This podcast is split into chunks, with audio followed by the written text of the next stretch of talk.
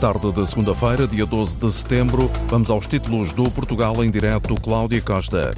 Augusto, viva, boa tarde. Durante toda tarde. esta semana vamos estar em direto dos conselhos mais afetados pelos incêndios do verão, Manteigas, Guarda, Orem, Ancião e Vila Real.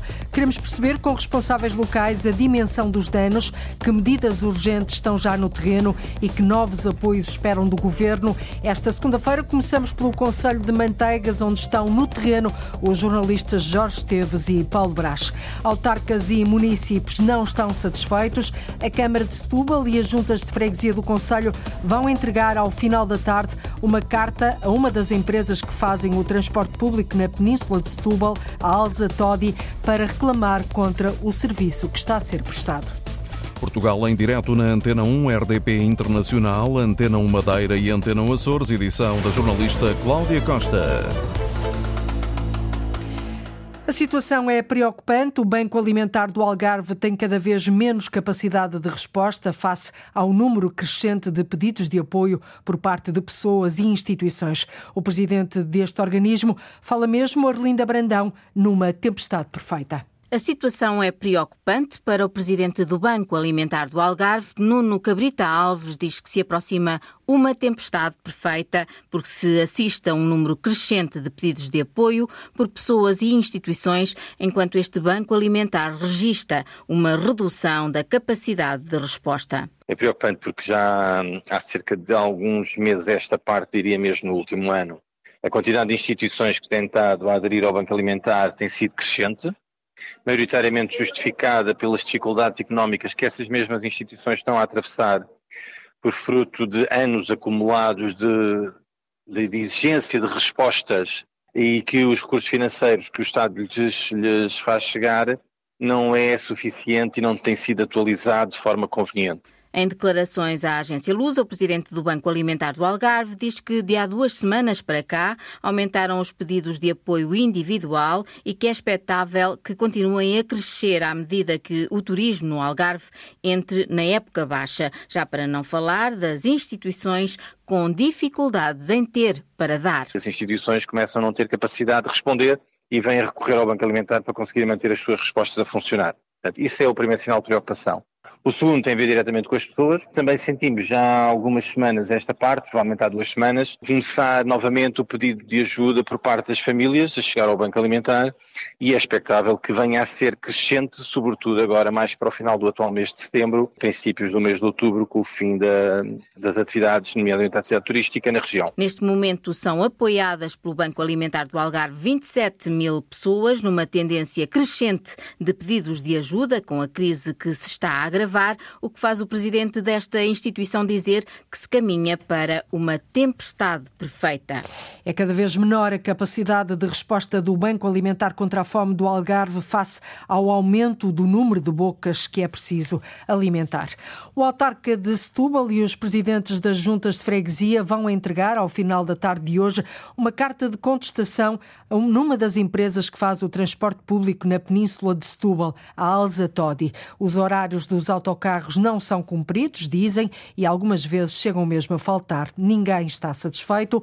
Os autarcas exigem, por isso, que até ao final da semana a operadora regularize as carreiras e faça cumprir os horários, porque por agora o balanço do serviço prestado é negativo, Lourdes Dias. A operadora de transporte público Alça Todi tem contrato com a Carris Metropolitana desde o passado mês de junho e assegura a mobilidade entre os municípios de Alcochete, Barreiro, Moita, Montijo, Palmela e Setúbal. Mas os municípios e os autarcas só têm queixas. O presidente da Câmara de Setúbal, André Martins, diz que a empresa não cumpre horários e há falhas nas carreiras. Para nós o que é fundamental é que eh, nos seja dito quais são as linhas que, onde circulam autocarros, e os horários eh, nas paragens que sejam garantidos para as pessoas, quando vão para as paragens, saber que o autocarro vai lá circular e não acontecer como hoje, em que as pessoas vão para a paragem e ficam duas horas, eh, uma hora, duas horas à espera do autocarro. Isto não pode eh, acontecer. Por isso, hoje o autarca de Setúbal e os presidentes de juntas de freguesia vão entregar uma carta à Alça Todi para pedir uma solução rápida, porque o alerta que fizeram há três semanas não resultou. A condescendência, digamos assim, também tem limites é? A empresa teve oportunidade, teve tempo suficiente para se organizar e para ultrapassar essas dificuldades. Já há três semanas atrás nós tomamos, fizemos um, um comunicado público uh, também de exigência uh, para que os serviços sejam regularizados. Isso não surtiu o efeito. André Martins tem uma preocupação acrescida agora que arranca o ano letivo. Aí nós também queremos saber se há garantias da circulação dos autocarros em particular eh, nestas linhas que servem as escolas do Conselho. Até ao final da semana, o autarca espera que esteja normalizada toda a operação de transporte público. Caso contrário, terão de tomar medidas. Cancelar um contrato é sempre a última coisa que nós eh, faremos. Mas eh, se chegarmos a essa, a essa situação, naturalmente que não teremos outra solução. O presidente do município de Setúbal, André Martins, diz que não há muito tempo a perder. O transporte da Carris Metropolitana tem de funcionar com normalidade em toda a região. Autarcas e municípios de Setúbal não estão satisfeitos, querem mais e melhores transportes públicos. Os governos da Madeira e dos Açores estão reunidos até à próxima quarta-feira para mais uma Cimeira Atlântica, uma oportunidade para discutir assuntos comuns às duas regiões autónomas, sobretudo no quadro da Lei de Finanças Regionais, uma prioridade para os presidentes das duas regiões, Miguel Albuquerque e José Manuel Bolieiro, que nesta reunião que decorre na Madeira, pretendem também potenciar as relações económicas entre os dois arquipélagos e conseguir acordos de cooperação nas áreas social, da saúde e da mobilidade. Muitos madeirenses escolheram residir nos Açores. A Casa da Madeira no arquipélago tem cerca de 300 inscritos. Também há muitos açorianos a residir na Madeira. O jornalista David Souza ouviu os dois lados. São muitos os madeirenses a residir nos Açores. Só na Casa da Madeira, em Ponta Delgada, estão registados 300 naturais da Madeira. A cimeira entre os dois arquipélagos é retomada após a pandemia. Luís Ramos, presidente daquele espaço da Madeira nos Açores, defende a aproximação das regiões em benefício da economia. A história dá exemplos do potencial das ligações marítimas entre arquipélagos. A noção que existe do potencial da ligação entre as duas eh, regiões e é necessário que haja essa, essa aproximação, até porque temos muitos, muitos, muitos traços uh, culturais, uh, sociais e económicos comuns. Para Luís Ramos, as duas regiões têm um forte potencial na economia do mar. E isso leva a, tanto a Madeira como os Açores de um papel marginal para um papel totalmente central. Açores e a Madeira têm um terço daquilo que é correspondente à zona económica exclusiva da, da União Europeia só isso leva-nos a um patamar que muitos poucos uh, regiões ou muitos poucos países têm. O presidente da Casa da Madeira nos Açores defende que as relações interilhas não podem navegar ao sabor das cores partidárias. Nota-se que existe eh, um afastamento quando são governos de diferentes partidos, que infelizmente prejudica aquilo que devia ser uma, esta relação profícua, de entendimento, até porque somos povos irmãos. Na Madeira estão registados na Casa dos Açores cerca de 150 açorianos. Madruga da Costa, presidente da Casa Açoriana, aposta no intercâmbio de conhecimento entre ilhas. É muito importante aproximar as duas regiões, agilizar programas e promover intercâmbios entre a Madeira e os Açores. A Casa dos Açores na Madeira defende e considera muito importante esta aproximação. Estamos a falar de duas regiões que se complementam e que, se estiverem juntas e unidas, ganham mais escala e mais força económica e política. Os açorianos esperam que a frequência das ligações aéreas entre as duas regiões seja aumentada. Essa frequência aumentou, passou para diária, passou para diária há alguns anos.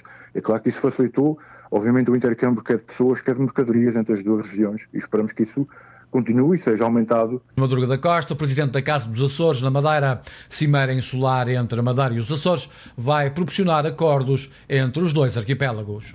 Aproximar estas duas regiões aos mais variados níveis é aquilo que se procura nesta Cimeira Atlântica que decorre até à próxima quarta-feira na Ilha da Madeira.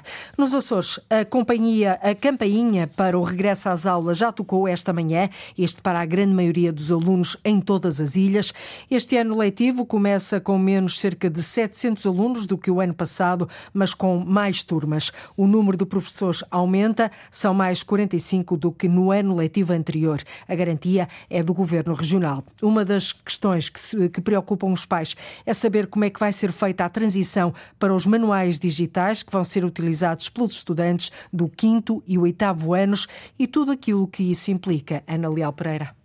Como é que o sistema da rede informática das escolas vai suportar o número de equipamentos, como os tablets e portáteis, que vão ser usados por alunos do 5 e do 8 ano? Ou que tipo de condições vão ser exigidas aos pais na entrega destes aparelhos? São questões que preocupam os encarregados de educação. É, estranhamos porque, portanto, os pais ainda não tiveram conhecimento do contrato de cedência e está aqui a levantar aqui alguma preocupação por parte de alguns pais. Consideramos que o pai tem legitimidade para não assinar caso não concorde com do contrato, mas a nossa preocupação é que este equipamento seja entregue, independentemente de haver ou não um litígio sobre este contrato. Maria do Rosário Figueiredo, Presidente da Federação de Pais e Encarregados de Educação dos Açores, alerta também para o número de professores colocados este ano nas escolas da região. Embora eh, a Sra. Secretária tenha assegurado que 99% dos professores estavam colocados, mas podemos verificar que foram colocados 153 docentes na região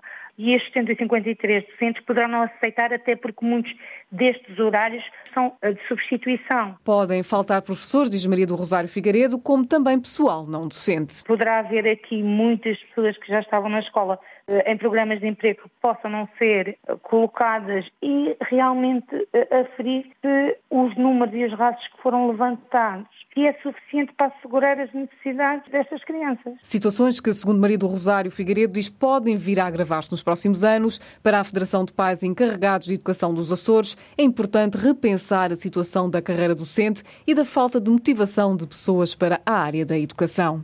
E esta manhã já foi feita a chamada para a grande maioria dos alunos em todas as ilhas açorianas. Em Miranda do Douro, a maior parte dos estudantes que vão frequentar este ano letivo no agrupamento de escolas do Conselho, no distrito de Bragança, escolheu a disciplina de Língua e Cultura Mirandesa. Num universo de 575 alunos, 79% optaram pela disciplina de Língua e Cultura Mirandesa, o que significa um aumento considerável em relação a anos anteriores. O motivo motivo de orgulho para o diretor do agrupamento, que fala num fator identitário muito importante da região do Nordeste Transmontano que não se pode perder. Eu recordo que o mirandês é a segunda língua oficial portuguesa.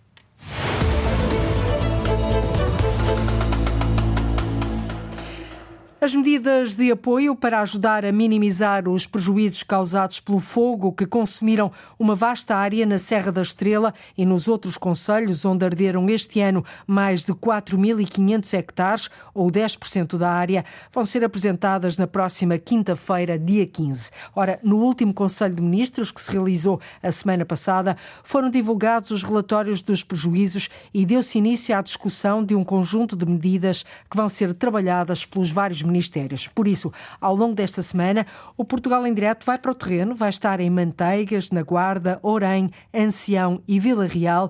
Queremos perceber com responsáveis locais a dimensão dos danos, que medidas urgentes é que já estão no terreno e que novos apoios esperam do Governo. Esta segunda-feira começamos no Conselho de Manteigas. É lá que se encontra o jornalista Jorge Esteves, agora aqui em direto. Boa tarde, Jorge. Boa tarde, Cláudia e ouvintes do Portugal em Direto Antena 1. Hoje aqui está mais para chover do que outra coisa, mas há um mês o coração da Serra da Estrela ainda era pasto das chamas devastadoras que haveriam de atingir um quarto da área deste que é o maior parque natural do país.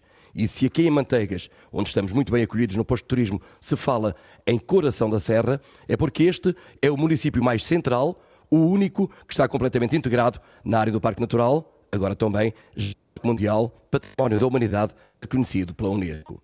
Um território com uma população dependente das atividades mais tradicionais e, naturalmente, do turismo. Com os convidados do Portugal em Direto, vamos procurar esclarecer de que forma é que foram chamuscadas as expectativas de toda esta gente. Aqui comigo E com o técnico Jaime Antunes estão o jovem presidente da Câmara Municipal de Manteigas, Flávio Massano, a quem agradecemos o acolhimento, também Emanuel de Castro, coordenador executivo do Estrela Geoparque Mundial, e ainda João Tomás, empresário de hotelaria e também da tradicional indústria de lanifícios, agora renovada no projeto Borel Factory. Começamos pelo Presidente da Câmara Municipal. Passado quase um mês, já houve sucessivas reuniões, uma delas aqui com seis ministros no município de Manteigas. Já há gente no terreno sentido que diariamente não foi esquecido este tema e que na próxima quinta-feira sairão medidas adequadas àquilo que é o conhecimento real do que vemos por aí? Olá, boa tarde, Jorge. Antes de mais, cumprimentá-lo a si, a todos os ouvintes da Antena 1 e agradecer também a presença aqui no município de Manteigas, neste posto de turismo, bem à entrada do nosso município. Um, relativamente à sua, à sua questão, efetivamente sentimos e sabemos que as pessoas estão no terreno. Portanto, eh, sensivelmente um mês após os incêndios, muito trabalho teve de ser feito naquilo que nós chamamos o planeamento, ou seja, levantamento daquilo que é o prejuízo, o prejuízo efetivo nas suas variadas vertentes, portanto, equipamentos municipais, equipamentos das freguesias, equipamentos privados e depois também a componente da agricultura e tudo o que foi a produção florestal que foi afetada. Esse trabalho de levantamento de prejuízos está concluído. Uh, não diria 100% porque vai surgir sempre ao longo do tempo algo, alguma, alguma novidade, mas esse levantamento está feito, está entregue nas entidades oficiais e, portanto, nós, essa primeira parte está completa. Já se conhece alguma coisa do uh, relatório final em termos de contabilidade e tipo de prejuízos?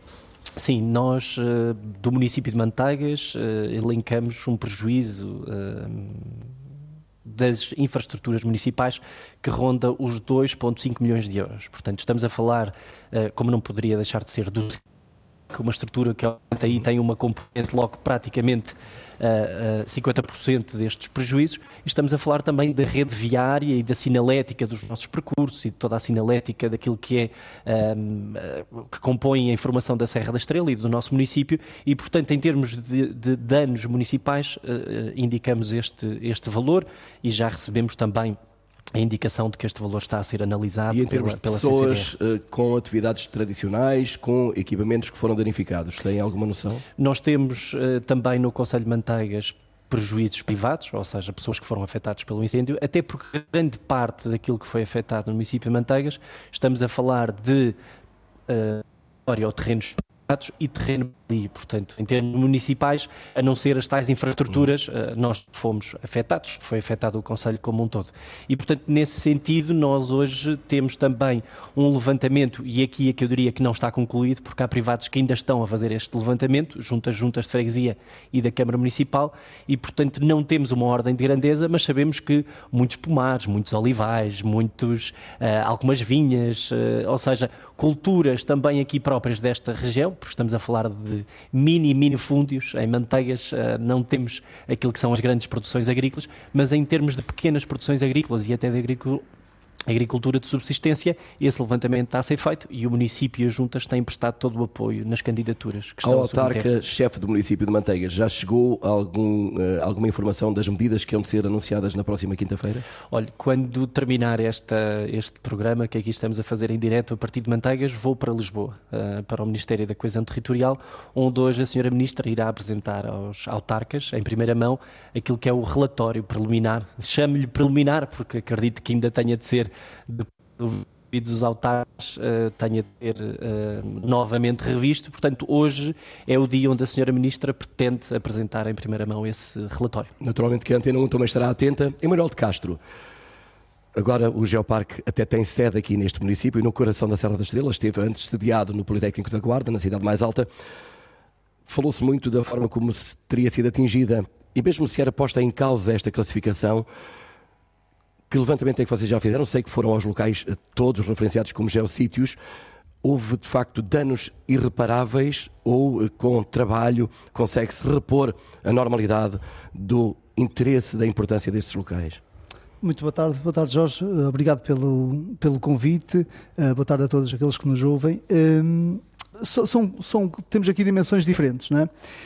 É óbvio que a área atingida pelos incêndios e por este grande incêndio afetou de uma forma transversal todo o território. Eh, e, portanto, tendo, tendo afetado transversalmente todo o território, afetou também um conjunto significativo de locais de interesse geológico que estão classificados pela Unesco no âmbito da classificação da Serra da Estrela como Geoparque Mundial da Unesco. Eh, no total, são 25 eh, locais de interesse geológico que foram afetados na totalidade ou parcialmente pelo, pelo incêndio e que, obviamente, isso tem sempre impacto quando analisamos estes locais como um todo. E é óbvio que, eh, embora as formas daquilo que é o fenómeno geológico classificado, do património classificado, não sejam diretamente uh, afetadas, pelo menos de uma forma uh, imediata, uh, é óbvio que isto tem um, um, um, impacto muito significativo. A segunda Mas com questão... tempo e com trabalho podemos repor a normalidade? É isso que eu ia dizer. A segunda questão tem a ver com se isso tem uma, uma sequência imediata ou tem um, uma consequência em relação à classificação. Aquilo que, e posso, e posso já dizer, aquilo que foi dito pela própria Unesco, uh, ou seja, pela, pelo Secretariado uh, da Unesco para o Programa Internacional de Geoparques e Geociências, uh, o incêndio não coloca em causa, não irá colocar em causa a classificação da Serra da Estrela como Geoparque Mundial da Unesco. Isso está fora de questão. Foi-nos pedido um relatório técnico, nós já enviámos para a Unesco um relatório uhum. técnico com todos os, os, os geossítios, com todos os locais que foram afetados e já um plano também de ação para recuperação desses locais. Não só a recuperação do ponto de vista daquilo que é, eh, eh, ou daquilo que são as questões naturais, mas também do ponto de vista da interpretação e da valorização desses locais, nomeadamente acesso eh, ou painéis interpretativos, por exemplo. Isso já foi enviado para o secretariado da, da Unesco e, obviamente, foi bem acolhido e no próximo ano a Serra da Estrela será visitada pela Unesco, não, não devido a este, a este Mas também naturalmente estarão com os olhos postos naquilo. Mas que... já, já, estava prevista essa, essa reavaliação, porque estamos num processo de reavaliação e, portanto, é mais, eu diria que é mais um exemplo da, da importância que o Geoparque pode ter para a recuperação e revitalização do território uh, uh, e, uh, obviamente, que o Estrela Geoparque estará completamente disponível nesse sentido para ajudar, cooperar e aprofundar esta, esta recuperação, não só paisagística, mas daquilo que é um bem importante que é o património uh, classificado pela Unesco. Porque, deixe-me só dizer isto, uh, não ardeu apenas paisagem, não ardeu apenas mato, ardeu património classificado pela Unesco. Isso é muito importante para todos nós, uh, mas também deve ser importante para todos aqueles que agora olham para a Serra da Estrela e procuram devolver o valor que, que, que, ela tinha. Portanto, estamos a falar de um bem comum à humanidade, isso não pode ser esquecido. Já voltaremos naturalmente a falar, mas uh, temos connosco também, já o disse, João Tomás, alguém que uh, fez uma aposta familiar neste território. Vieram na altura de Lisboa cheios de expectativa e vontade de trabalhar para em primeiro lugar, a recuperação de uma atividade tradicional, estamos a falar do projeto Borel Factory, mas também tiveram projetos ligados à castanha, à produção da castanha e uh, agora unidades hoteleiras, Casa das Penhas Douradas e Casa uh, de São Lourenço, que uh, são locais emblemáticos, um deles uma antiga pousada de Portugal, agora renovada naquilo que é também uma grande ligação ao património. Foi das primeiras pessoas a querer que se falasse mais no que não ardeu e no que é importante proteger, do que uh, se falava tanto no que ardeu. João Tomás, sente que, de qualquer forma, mantemos todas as condições para aquilo que foram as suas expectativas quando se mudou para cá? Uh, boa tarde. Boa tarde, Jorge. Boa tarde, Sr. Presidente da Câmara, Emanuel. É sempre um gosto estar convosco. Boa tarde a todos os ouvintes. Claro que sim. A resposta é uh, indubitavelmente afirmativa.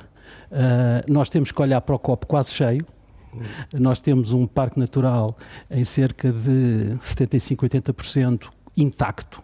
Uh, os hotéis estão integrados em áreas uh, que não foram afetadas. Uh, as casas quer uma, quer outra, continuam a ter vistas, a perder de vista de natureza verde, graças a Deus. Todas as nossas atividades continuam a ser realizadas no Planalto Superior, nas Penhas Douradas, uh, com toda a, a normalidade. Teve, no entanto, muitos cancelamentos de reservas. Nós tivemos alguns cancelamentos de reservas, infelizmente, uh, e, sobretudo, aquilo que notamos foi um decréscimo de vendas. Uh, a comunicação social, na altura em que divulgou a catástrofe, e que foi realmente uma catástrofe, as imagens foram extremamente, foram muito impressionantes uh, e entraram de uma forma abrupta pela imaginação das pessoas. E houve até declarações de pessoas responsáveis que deram a ideia de que a Serra da Estrela teria desaparecido. Isso tem um impacto absolutamente violento nas pessoas e, e, e na vontade de vir não é? Agora, o que nós achamos é que a Serra continua, é muito importante que as pessoas venham. Um, sem pessoas na Serra não há economia e é muito, bom, e é muito importante que as pessoas tenham também essa noção. E é muito importante também que sintam que, vindo, estão a ajudar à solução. Estão a ajudar, naturalmente, à solução. Uh, as pessoas podem não ter ideia, mas, por exemplo, as nossas empresas cerca de 90 a 95% da faturação portanto, que é feita é devolvida à comunidade em salários, em fornecedores, que são fornecedores, são pequenos produtores locais, são fornecedores técnicos na manutenção, eh, na construção, na informática, etc. Na questão dos produtos locais, não teve dificuldade, não houve propriamente uh, uma redução da disponibilidade desses produtos não. para aquilo que é a vossa operação? Não, isso não tivemos essa, essa, essa redução. Nós sentimos que uma parte ardida do parque, sobretudo da parte dos pastos, teve alguma influência em relação aos rebanhos e aos pastores. Penso houve imediatamente um grande movimento de solidariedade e de ajuda, mas também é importante dizermos que da área afetada do parque, cerca de 35 a 40% dessa área são pastos e são matos e os pastos e matos são regeneram. áreas que regeneram com muita facilidade. E, portanto, nós vamos chegar aos, aos, à próxima primavera eh, com grande parte desta área naturalmente verde, outra vez, uhum. e a parte florestal. Temos que também fazer diversas distinções. Tudo o que é autóctone, manteve-se praticamente, não é? Uh, os castanheiros, uh, os carvalhos, as faias, as, faias. as bétulas, as faias que têm uma importância e um significado tão grande para a nossa comunidade, continuam lá a, a dar, digamos, a cor lindíssima uhum. ao outono aqui a todo este vale de manteigas que está praticamente intacto, não é? Que está praticamente intacto. Depois tivemos foi as, as, as, as resinosas, não é? Eh, que, que infelizmente arderam, mas que vão ter que ser substituídas, penso eu, por outro tipo de mosaico. Vamos regenerar com certeza a floresta com árvores autóctones. Eh, nós trabalhamos sempre para o futuro, para os nossos netos, para os nossos bisnetos, como é óbvio, não é? Mas, mas vamos ter a oportunidade de reflorestar a serra de uma forma diferente e eu estou absolutamente convencido que dentro de uns anos a serra será bastante mais interessante. E até mais protegida, já vamos falar sobre isso, mas entretanto deu aqui o mote para aquilo que foi esse trabalho, muito dele de voluntários que foram na ajuda direta, imediata aos que foram mais prejudicados. O Paulo Brás foi exatamente conhecer um dos movimentos que fizeram essas ações e que estiveram no terreno. Ainda o fogo lavrava com alguma intensidade pelas encostas da Serra da Estrela, sem previsões de quando seria extinto. Já eles andavam no terreno a oferecer ajuda. Estou a falar dos Guardiões da Serra da Estrela, um grupo de cidadãos voluntários, uma plataforma cívica que desde os incêndios de 2017 se organizou em prol dos ecossistemas e da sua sustentabilidade na Serra da Estrela. Comigo tenho o Manel Franco, que é um desses ativistas voluntários e protetores do meio ambiente. Manel, vocês de certa forma já estavam a antecipar esta desgraça?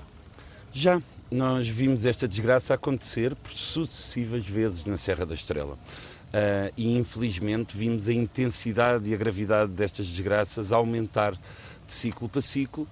Desde cedo percebemos que nenhuma fórmula de sustentabilidade para a Serra da Estrela podia ser criada enquanto continuássemos, enquanto comunidade local de costas voltadas para a Por Serra. Por vocês anteciparam logo esta chegada rápida ao qual de incêndio deste ano? Esta chegada deste ano hum, acontece porque antes há uma construção de relação com as comunidades locais, da associação no seu trabalho. E por vosso intermédio conseguiram muitos apoios Exato. precisamente para essas pessoas, não é? Nomeadamente rações para animais, etc. Exato. A partir daí percebemos, fomos identificando desde logo as, as urgências de primeira hora, coisas que precisavam para o dia a seguir. Uh, falamos dos animais que ficaram sem nada para comer, com pastores que inclusivamente os seus palheiros de inverno também arderam e que, portanto, precisávamos de pedir ajuda. Conseguimos mobilizar a comunidade civil e, e rapidamente estes apoios começaram a acontecer. Este, este grande incêndio deste ano, por exemplo, poderá ter eh, um grande impacto no que toca hum, no futuro, portanto, à situação, à procura turística desta região do país eh, depois deste grande incêndio que afetou esta região. Da... Mais do que a alteração na paisagem, que é um problema que felizmente durará ainda muitos anos, mas que evolui com alguma velocidade, estes imaginários, esta opinião pública, chamemos-lhe assim, dos territórios, essa sim é mais difícil de reconstruir. Continuamos há décadas a combater incêndios, sem perceber que o seu verdadeiro problema destes ciclos catastróficos, destes incêndios de verão, não está nos incêndios, está na, nas, nas, origens que lhe permitem que eles aconteçam. Então... Um território abandonado, um território que perdeu vocação, que perdeu função e que perdeu valor na opinião pública. É por isso que temos os gestais contínuos, é por isso que temos os pinhais eh, eh, contínuos, muitos deles desgovernados e abandonados. Ou é por isso que noutras zonas do território temos os eucaliptais intensivos ou os olivais intensivos. Porque os territórios perderam usufruto, fruição, vocação e função, refiro-me social e económica, um, que lhes permite chegarem a estes estados, porque não reencontramos modelos. Temos todos que mudar a forma como vemos a Serra da Estrela para permitir que estes diferentes modelos de gestão ocupem o seu espaço de forma ordenada na Serra da Estrela. Muito bem, Manuel, não temos tempo para mais. As chamas já se apagaram, mas o rescaldo destapou um sem número de fragilidades e preocupações que agora é preciso minimizar e resolver. O repórter Paulo Brás com o movimento Guardiões da Serra da Estrela, ele próprio que identifica os habitantes locais como os principais guardiões. Estamos também numa, numa altura que pode haver uma mudança de paradigma. Sr. Presidente da Câmara Municipal de Manteigas, sabe-se que, em muitos casos, as populações residentes nesta área dita protegida, ou seja, classificada como protegida por lei, mas como se viu mais uma vez, manifestou todas as suas fragilidades, tudo aquilo que eram as suas debilidades. Estamos numa altura em que podemos construir um novo Parque Natural da Serra da Estrela, ter uma nova estrutura, eh, um novo território que tenha as pessoas também mais presentes, mais ativas e com possibilidade de fazerem mais no território, porque até aqui, em muitos casos, as pessoas só viam o parque como algo que cortava projetos. Eh, é uma afirmação curiosa, mas não deixa de ter alguma ligação com a, a, verdade, ou pelo menos com a verdade sentida pelas pessoas.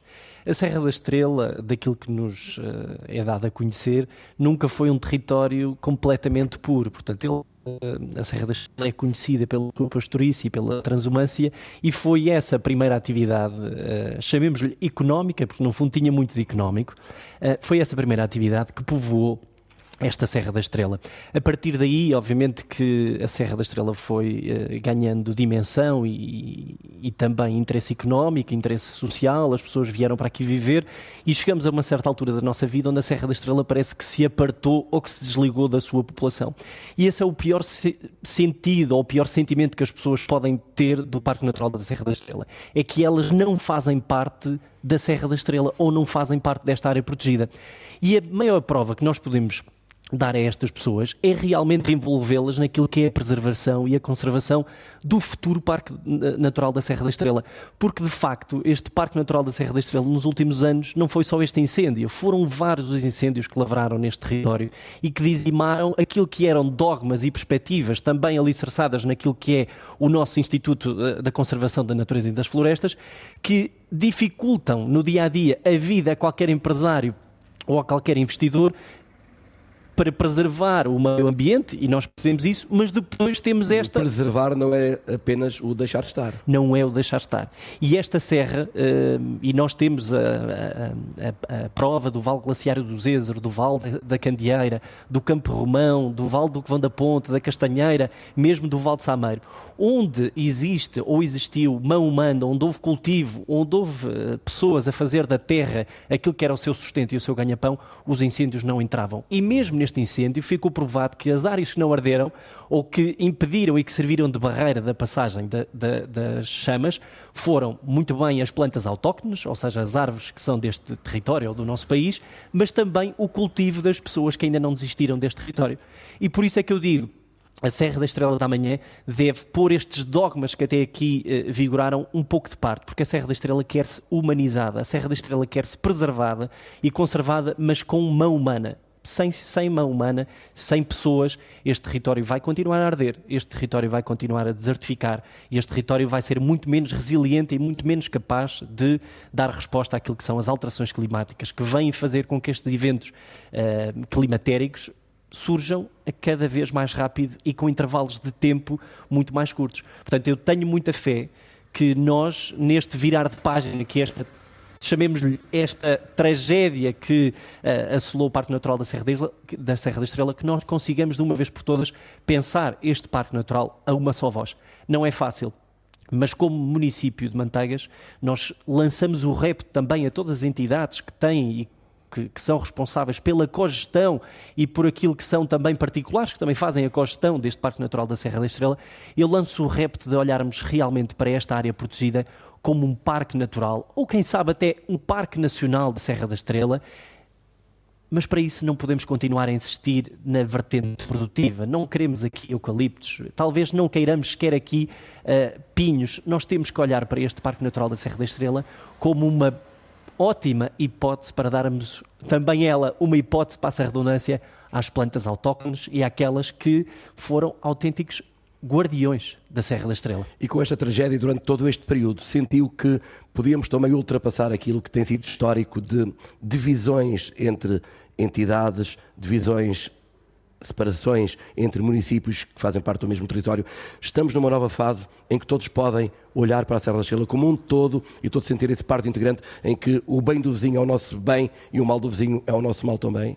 Olha, do meu ponto de vista, eu uh, não senti ainda essa divisão, porque efetivamente em tudo aquilo que é o serviço público que tenho, tenho prestado desde que tomei posse, o meu objetivo é sempre unificar e tratar dos assuntos de manteigas e da Guarda e da Gouveia e da Covilhã e de Ceia como sendo um assunto da Serra da Estrela. Não pode haver aqui divisões, não pode haver uh, uh, aquele sentimento que o nosso quintal é mais importante que o quintal do vizinho se a Covilhã arder, se Gouveia arder, se Ceia arder, Manteigas é afetada por esse, por esse facto. Portanto, eu espero também que nós, eh, autarcas eh, de municípios e de juntas de freguesia, demos também uma prova de que estamos unidos, que estamos juntos e que saibamos também aproveitar o contributo dos empresários, de quem aqui investiu, das associações locais, das ONGs, porque eu acho que todos juntos, sem aquele sentimento de que aquele agora vem mandar no meu território ou eu vou mandar no território do outro, eu acho que conseguimos fazer um trabalho muito mais proveitoso e muito mais interessante para a Serra da Estrela daqui a 5 anos, daqui a 10 e daqui a 20. Talvez, como disse aqui o, o nosso colega uh, de painel, uh, João Tomás, a Serra da Estrela que os nossos filhos e netos vão encontrar, eu espero mesmo que seja muito melhor do que aquela que nós tínhamos até hoje. E para o Estrela Geoparque Mundial, Emanuel de Castro, também é uma estrutura, é um projeto que conta com as pessoas do território, conta com os agentes e que sabe que só existirá se de facto essas pessoas cá se mantiverem. Claro, evidente. Uh, aliás, aliás na, na, na, própria gênese da, da constituição do Geoparque e da classificação do Geoparque uh, está exatamente a existência de pessoas. Essa é uma premissa fundamental. Uh, e eu até pegava nas palavras do, do, do Sr. Presidente, que disse uma coisa muito relevante, que é há uma diferença clara entre preservar e valorizar. Uh, e aquilo que uh, uh, o Geoparque procura é exatamente a valorização, que obviamente implica sempre a preservação, mas a valorização implica a, a relação e a, e, a, e a, própria participação ativa das, das, populações. Eu acho que é fundamental que isso aconteça e esse é, é, é o grande objetivo. Se não existirem populações locais no território, seguramente que não existe Geoparque, mas também seguramente que não existe parque natural, porque ele não vai ser preciso para nada. Aliás, basta olharmos para aquilo que é a figura jurídica da constituição de uma área protegida em Portugal, que refere exatamente que as áreas protegidas são áreas seminaturais onde a presença humana é fundamental. E esta, este território só continua a ser enquanto, enquanto tal, enquanto Serra da Estrela, enquanto identidade uh, uh, uh, que nós conhecemos, se as pessoas continuarem aqui. Isso é, isso é fundamental. Projetos como, como um parque natural, como uma área protegida, como um geoparque, só existem para poder colocar as populações em primeiro lugar e para poder encontrar estratégias que promovam o desenvolvimento destas populações. Isso é, isso é fundamental. E, aliás, eh, eh, eu diria, eu diria mesmo, e, e indo ao encontro eh, das palavras do Sr. Presidente, que estes incêndios, tal como os de 2017, tal como os sucessivos incêndios da Serra da vêm mostrar que quanto menos população nós tivermos, maior será a dimensão dos, dos incêndios. Nós temos aqui dois fatores que são estruturantes. Por um lado, o despovoamento acelerado e a alteração do uso do solo, sobretudo em espaços agrícolas, e depois as alterações climáticas. E estas duas relações, estes dois domínios que se relacionaram e que, e, e que, e que hoje nós conseguimos uh, perceber isso, vão ser uh, uh, estruturantes no futuro. E se nada for feito, e se continuarmos a olhar para estes territórios como territórios despovoados, os chamados territórios de baixa densidade, aí seguramente vamos continuar a ter incêndios muito, ainda muito mais violentos que este. João Tomás, vocês, os vossos colaboradores, continuam a não ter dificuldades em propor, apresentar percursos, trilhos aos vossos clientes, aos vossos visitantes, de forma a que vejam uma Serra da Estrela ainda cheia de coisas boas para ver? Claro que não. Mas antes de, de responder assim um pouco mais detalhadamente à sua pergunta, queria dar duas notas muito importantes das, das intervenções, quer do Sr. Presidente, quer do Emanuel. A primeira é que as pessoas são efetivamente a espécie em vias de extinção na Serra da Estrela. E é muito importante nós olharmos para esta perspectiva. E a segunda, muito importante também, é olharmos para a Serra da Estrela, portanto, como uma região uh, e não como um, um, um conjunto, um conjunto de... de... municípios. Um, e penso que a escala começa a ser dada pelos próprios municípios através da CIM, pelo próprio Parque Natural da Serra da Estrela, pela sua dimensão e, pela, e, por ser transmunicipal, e pelo próprio Geoparque. E eu penso que esta perspectiva eh, de, de gestão do território mais alargada que é absolutamente essencial para tratar a Serra da Estrela em todas as áreas. Portanto, quer no tema portanto, dos incêndios que falámos há pouco, quer no tema dos percursos pedestres. Porque os percursos pedestres são os percursos da Serra da Estrela e não apenas os de Manteigas, os de Ceia, os da Covilhã. E nós só conseguimos ganhar escala em termos internacionais como destino de natureza se tivermos exatamente essa dimensão. Uh, os nossos percursos continuam muito bem, uh, são muito bonitos. Uh, nós continuamos a ter 80% do parque natural absolutamente natural, deslumbrante uh, e por isso todos estão convidados para agora virem reviver, digamos, as cores do outono que mais tarde ou mais cedo estão por aí a aparecer e que são realmente únicas. Esperamos que também essa parte fique mais protegida. Sr. Presidente da Câmara Municipal de Manteigas, para terminar e de uma forma rápida, confia nas medidas que hão de ser anunciadas, em parte já hoje à tarde, a vocês autarcas, na quinta-feira, a população em geral, confia que, eh, de facto, terão eficiência, terão sentido prático, efeito prático para uma nova, para uma mais revitalizada Serra da Estrela? Bem, uh, levanta-se a questão de saber se elas são uh, eficientes ou eficazes no curto prazo. E eu tenho dúvidas, ou seja, estamos a falar de um trabalho também que não pode ser feito em dois dias. E essa urgência que as pessoas sentem na sua área, na sua freguesia, na sua propriedade privada, é, é uma urgência que nós, eh, no plano macro das coisas, conseguimos perceber, mas não se consegue atuar no dia da manhã, no, no, no depois, no três dias depois do incêndio. Não. Leva tempo. Portanto, respondendo à questão principal, eu acho que estamos todos por bem, pelo menos os municípios estão por bem. Queremos acreditar que efetivamente este plano de revitalização da Serra da Estrela vai servir para colocar a Serra da Estrela, como a senhora Ministra da Presidência disse e que foi bastante polémico, eh, melhor. Melhor, obviamente, não vai ficar, mas a esperança que nós queremos dar às pessoas é que ela vai ficar melhor ao longo do tempo, não amanhã, não daqui a meio ano, mas se calhar daqui a dois, daqui a cinco, daqui a dez. Esperamos ter aqui um território muito mais resiliente e muito mais preparado e até muito mais atrativo do ponto de vista turístico turístico e do investimento. Portanto, estando os municípios por bem, eu acho que as entidades, como seja o ICNF, a APA, o Governo, também estarão por bem. E, portanto, estamos crentes e queremos acreditar que as medidas que hoje nos vão apresentar e que uh, nos vão apresentar ao longo dos próximos tempos são efetivamente a pensar no melhor para a Serra da Estrela e no melhor para as pessoas que aqui vivem. Começaremos a conhecê-las hoje à tarde. Agradeço-vos, Flávio Massano, João Tomás e Manuel de Castro. Cláudio Costa, amanhã estaremos no outro local. Precisamente, Jorge Esteves, Paulo Brás, Jaime Antunes, hoje a partir de Manteigas. E amanhã vamos estar em direto da Guarda para perceber, continuar a perceber a dimensão dos prejuízos causados por estes incêndios de verão e se já há efetivas medidas no terreno. Contamos consigo amanhã a partir da 1 e um quarto da tarde. Até lá, fique bem. Então, até amanhã. Termina aqui o Portugal em direto, edição Cláudia Costa.